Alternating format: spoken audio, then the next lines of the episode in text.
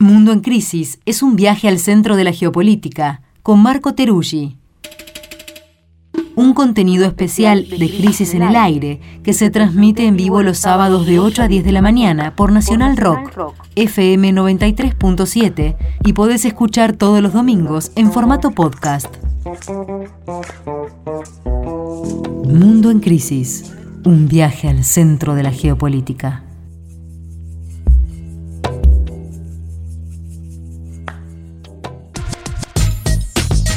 Bienvenidas, bienvenidos los que se suman a la segunda hora de Crisis en el Aire, 9, casi 5 de la mañana de este sábado y arranca el bloque Mundo en Crisis que compartimos con nuestro compañero Marco Teruggi. Buen día, Marcos, ¿cómo andas? Marco, ¿cómo andas? ¿Qué tal? Muy buenos días. Hola, Marco. ¿Qué haces, Marco? Acá, analizando el mundo, preocupado. Y sus alrededores. Vamos a volver sobre la guerra en Ucrania, que no solo no se ha terminado, sino que hay mucho para, para contar. Y, y, tal vez empezaríamos ¿no? por, por un análisis de cómo están las cosas, en qué momento de la guerra estamos, en qué momento está la ofensiva armada. Contanos. Es así, bueno, intentar ponerle tiempo a lo que está pasando, efectivamente, en qué momento estamos, desde lo militar, desde lo diplomático, para pensar o intentar proyectar cuánto tiempo más puede durar, evidentemente no traigo la respuesta precisa, y un poco intentar cruzar en el análisis lo más geopolítico con también lo más humano. Creo que antes de empezar con una suerte de mapa conceptual, esta semana fue bastante dura en términos de imágenes, digamos, ¿no? Uno se ha puesto a revisar muchas imágenes de muchos civiles muertos, muchos cuerpos, cómo estaban esos cuerpos, eh, y un impacto visual muy alto, ¿no? Que tal vez con toda la mirada geopolítica, todo pasa a ser una lógica de disputa por fría, claro. sentido, fría, pero en el fondo, digamos, además de los millones de refugiados y refugiadas, hay, digamos, una violencia visual muy fuerte, por lo menos para quienes miramos, y está bueno como poner eso en un primer plano. Después, en términos bélicos, hay varios análisis que plantean que se está en un segundo momento, visto desde los objetivos de Rusia y sus movimientos militares, ¿no? Cuando empezamos acá esta columna era el primer momento, era esta avanzada de Rusia que entraba por el sur, entraba por el este y entraba por el norte, con algunos bombardeos hacia el oeste, el oeste ya cerca de la frontera con Polonia. Y a final de mes esto tuvo un giro anunciado por Rusia que dijo vamos a irnos de la zona de Kiev, que es la capital, y los alrededores para replegar las fuerzas en el oriente, en la zona del famoso Donbass. De hecho, es en esa retirada donde aparecen un poco los acontecimientos que hubo esta semana centralmente en Bucha. Pero antes de ir a eso, ahí hay varias cuestiones. En primer lugar, ¿por qué se retira Rusia de eh, la zona alrededor de Kiev y va hacia Donbass? Ahí está la mirada de quienes dicen, bueno, es que en realidad Rusia no pudo entrar a Kiev, lo que demuestra una debilidad militar. Al final son un bluff bélico y no son todo lo que parecían. Y otra mirada que plantea, en realidad fue una presión sobre la capital, no se pensaba ingresar, pero forzó a Ucrania a mantener un conjunto de tropas movilizadas en ese terreno, mientras Rusia bombardeaba sus instalaciones, aeropuertos, militares, incluso dicho por Ucrania, sus bases militares e industria militar está muy golpeada, cuando no casi destruida forzaba eso, impedía que hubiera una concentración de tropas ucranianas en el Donbass y una vez habiendo golpeado su base eh, militar e impidiendo ya una fuerza mayor de Ucrania, concentra su principal tropa en el Donbass, que es finalmente uno de sus objetivos principales, que es ampliar la frontera de las actuales repúblicas populares de Donetsk y de Lugansk para ahí plantear un territorio que se separe de Ucrania y que pase a ser repúblicas populares, estados-naciones medio anexos a Rusia o incluso se unan a Rusia, como dijeron los mismos líderes de Donetsk y de Lugansk. Dijeron, en un futuro iremos seguramente a unirnos a Rusia, pero primero debemos recuperar nuestro terreno inicial. Entonces uno puede ver que Rusia está en esa tarea y ahí en esa zona hay una concentración fuerte de tropas ucranianas que están rodeadas por los rusos. Entonces podemos estar en este segundo momento si así lo aceptamos y es justamente en ese segundo momento donde aparece la noticia principal que hubo esta semana hasta ayer que hubo otra que fue lo que se podría llamar la masacre de Bucha, la tragedia de Bucha, como cada quien prefiera nombrarla, que es cuando Rusia se retira de Bucha, que es una localidad al noreste de Kiev, la capital, Ucrania denuncia que hubo una cantidad muy grande de civiles asesinados, eh, cerca de 400. Y ahí comienza una inmensa eh, avalancha de imágenes, de denuncias cruzadas, porque Ucrania, Washington, Berlín, París dicen esto fue Rusia y Rusia dice nosotros no fuimos. Entonces ahí hay un poco una situación compleja que es hay dos versiones, una versión de Rusia y una versión de Ucrania. La pregunta es a quién se le cree, cómo se le cree qué predisposición tenemos para creer de los dos lados. Es decir, hay quienes podrían pensar automáticamente Rusia no sería capaz de hacer eso o viceversa, Ucrania no sería capaz de hacer eso. Mm. Hay una suerte como de lentes bajo los cuales miramos este conjunto de imágenes que generan un gran impacto emocional. Digamos, es difícil ver una calle con muchos cuerpos regados y ser indiferente y decir, bueno, no, esto es simplemente un debate frugal. Es un tema muy complejo. ¿Y cómo se solucionaría eso? ¿De qué manera se puede establecer cierto criterio de verdad. bueno, eso planteó el secretario general de Naciones Unidas, Antonio Guterres, en la reunión del Consejo de Seguridad que fue previo a la votación para suspender a Rusia del Consejo de Derechos Humanos, donde él dijo necesitamos una comisión independiente e imparcial que establezca la verdad de los hechos en Bucha. Rusia pedía esa reunión y esa comisión, Gran Bretaña la frenó. México la respaldó, pero en lo concreto no se está avanzando en eso.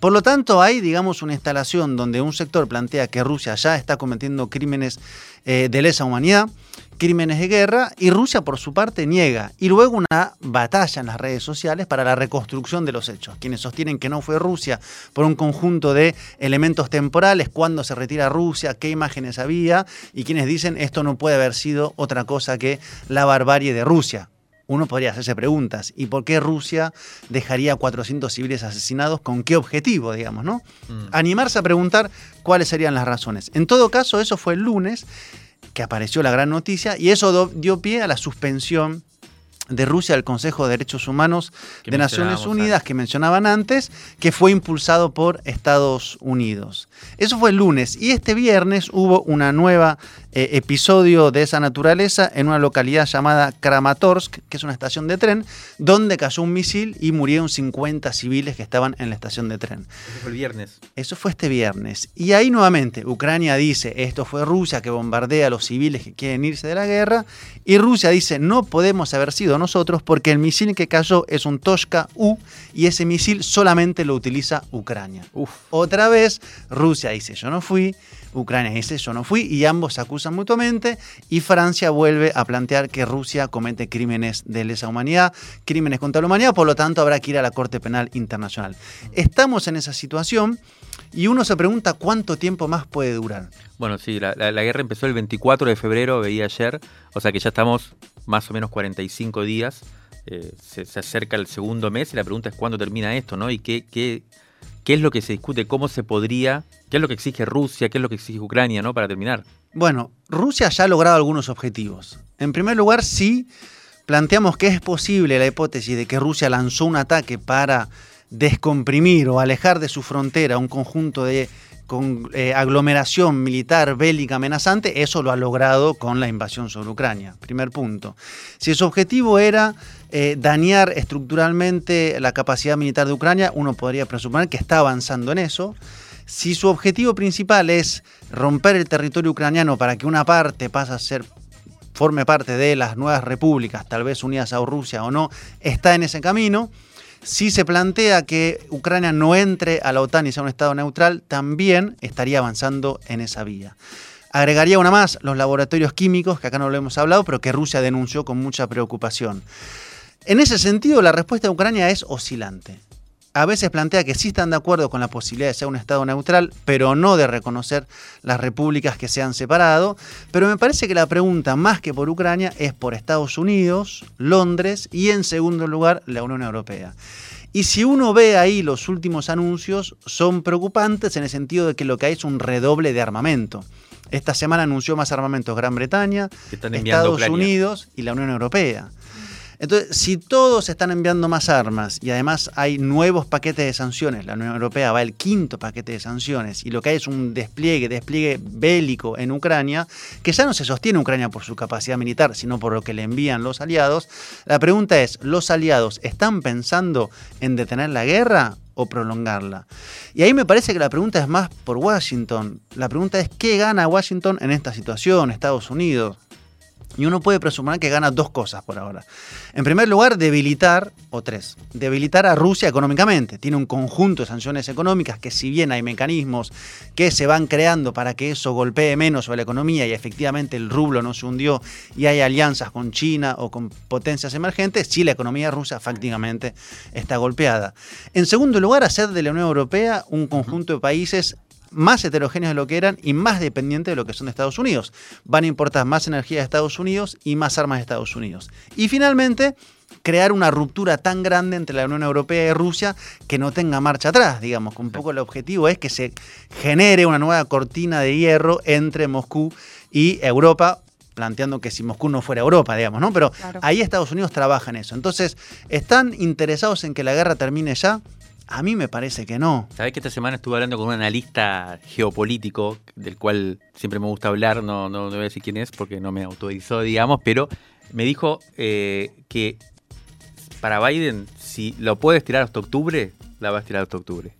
Me llamó mucho la atención, porque son las elecciones de medio término, ¿no? Interesante. Sobre eso agregaría lo siguiente. Biden en la última encuesta tiene 40% de aprobación, lo cual es muy bajo.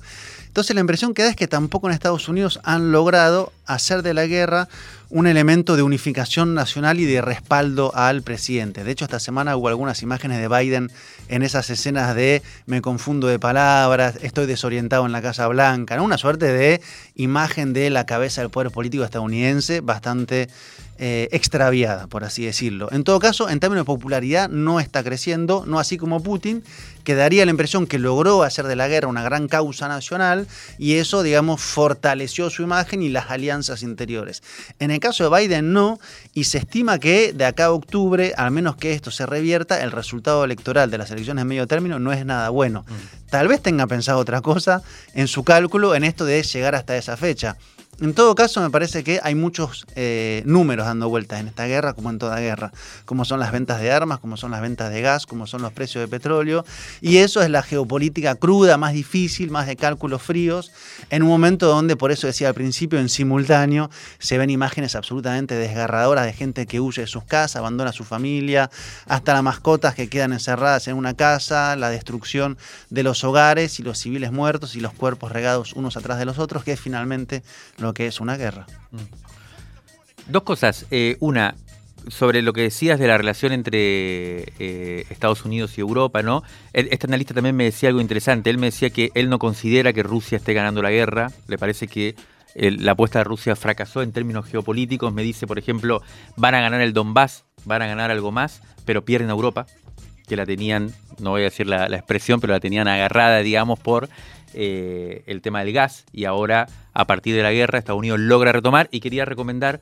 un artículo que publicamos esta semana en la web de Revista Crisis que precisamente sobre esto, sobre el retorno, el eterno retorno de la OTAN, lo escribió Gerardo Pizarello, eh, amigo y tucumano que vive en, en Cataluña, como le llamamos, diputado de ultramar en el Parlamento español. Por un lado eso, y por otro lado, no sé si querías comentar algo sobre lo que sucedió en el Consejo, en la Comisión de Derechos Humanos eh, de la ONU. Nosotros ya lo comentamos en el bloque anterior, vos estás escuchando un poco, pero ¿qué, dice esa votación sobre la posición también de América Latina ¿no? respecto de esta guerra?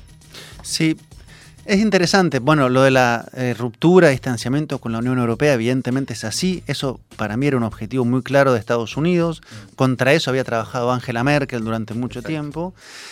Y yendo a la cuestión de la, de la, suspensión, y voy a unir las partes, es interesante, porque hubo 93 votos a favor de suspender a Rusia, pero hubo 58 abstenciones y 24 países en contra, lo que da 82.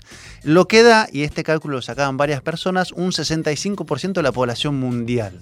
Mm. Estos 82 países que no votaron a favor. Que fueron minoría, pero que representan la mayoría de la población mundial. Exactamente. Entonces el mundo está siendo más complejo que la comunidad internacional, que es un bloque dominado por Estados Unidos, Londres, la Unión Europea en segundo lugar, Japón, Nueva Zelanda y Australia y Canadá. Hay un mundo por fuera de lo que se sobreentiende como la comunidad internacional. Ese mundo está dividido, ese mundo es heterogéneo, ese mundo está trabajando en su conjunto de alianzas por fuera, las alianzas existentes. Y la pregunta es qué pasa con las instituciones eh, que son estas, como las de las Naciones Unidas, que para algunos países son importantes. Y por eso es interesante ver lo que planteó López Obrador. Él explica por qué México se abstiene en la votación para suspender a Rusia, que no tiene que ver con su posición sobre la guerra, que no tiene que ver sobre su condena hacia Rusia, sino que él dice, si nosotros dinamitamos un posible espacio de intermediación eh, internacional, ¿a dónde vamos a recurrir para solucionar este problema? Hay que fortalecer esto, que aún siendo imperfecto, aún siendo asimétrico, y si a Estados Unidos no le, interesa, no lo respeta, eso es un clásico de la ONU, aún así hay que vaciar eso o hay que fortalecerlo, porque si no es ahí, a dónde resolvemos los principales problemas. Y eso me parece que fue una posición importante en un momento donde lo que se está jugando, entre tantas cosas, es justamente la ingeniería diplomática de la multipolaridad en crisis y, eh, perdón, el multilateralismo en crisis y la multipolaridad emergente o ya consolidada. Mañana es 10 eh, de abril, primera vuelta de las elecciones en Francia, ¿verdad? Hemos hablado del tema, eh, por ahora, irnos despidiendo, pero dejar un temita. Bueno, Macron sigue primero en las encuestas, Macron el actual presidente. Eh, y está en segundo lugar la extrema derecha con Marine Le Pen y empujando en tercera posición Jean-Luc Mélenchon, que es la gran esperanza de la izquierda en Francia y me atrevo a decir en Europa. Así que esperemos que haya un batacazo de Mélenchon que logre pasar a la segunda vuelta y no tengamos un reload del 2017 entre Macron y Le Pen, que puede ser peligroso porque seguramente haya mucha abstención y mucha gente diga al final es más de lo mismo, esto no cambia nada y se abstenga de ir a votar. Comentaremos entonces el próximo sábado aquí lo que pase mañana en Francia. Gracias Marco. Mañana se puede escuchar esto mismo en su versión en podcast Mundo en Crisis y también se suscriben a nuestro boletín internacional, nos buscan por las redes. Podcast de esta sección del programa para quienes se lo perdieron, llegaron tarde o quieren volver a escucharlo. Gracias Marco, que tengas una buena semana. Igual a ustedes, muchas gracias.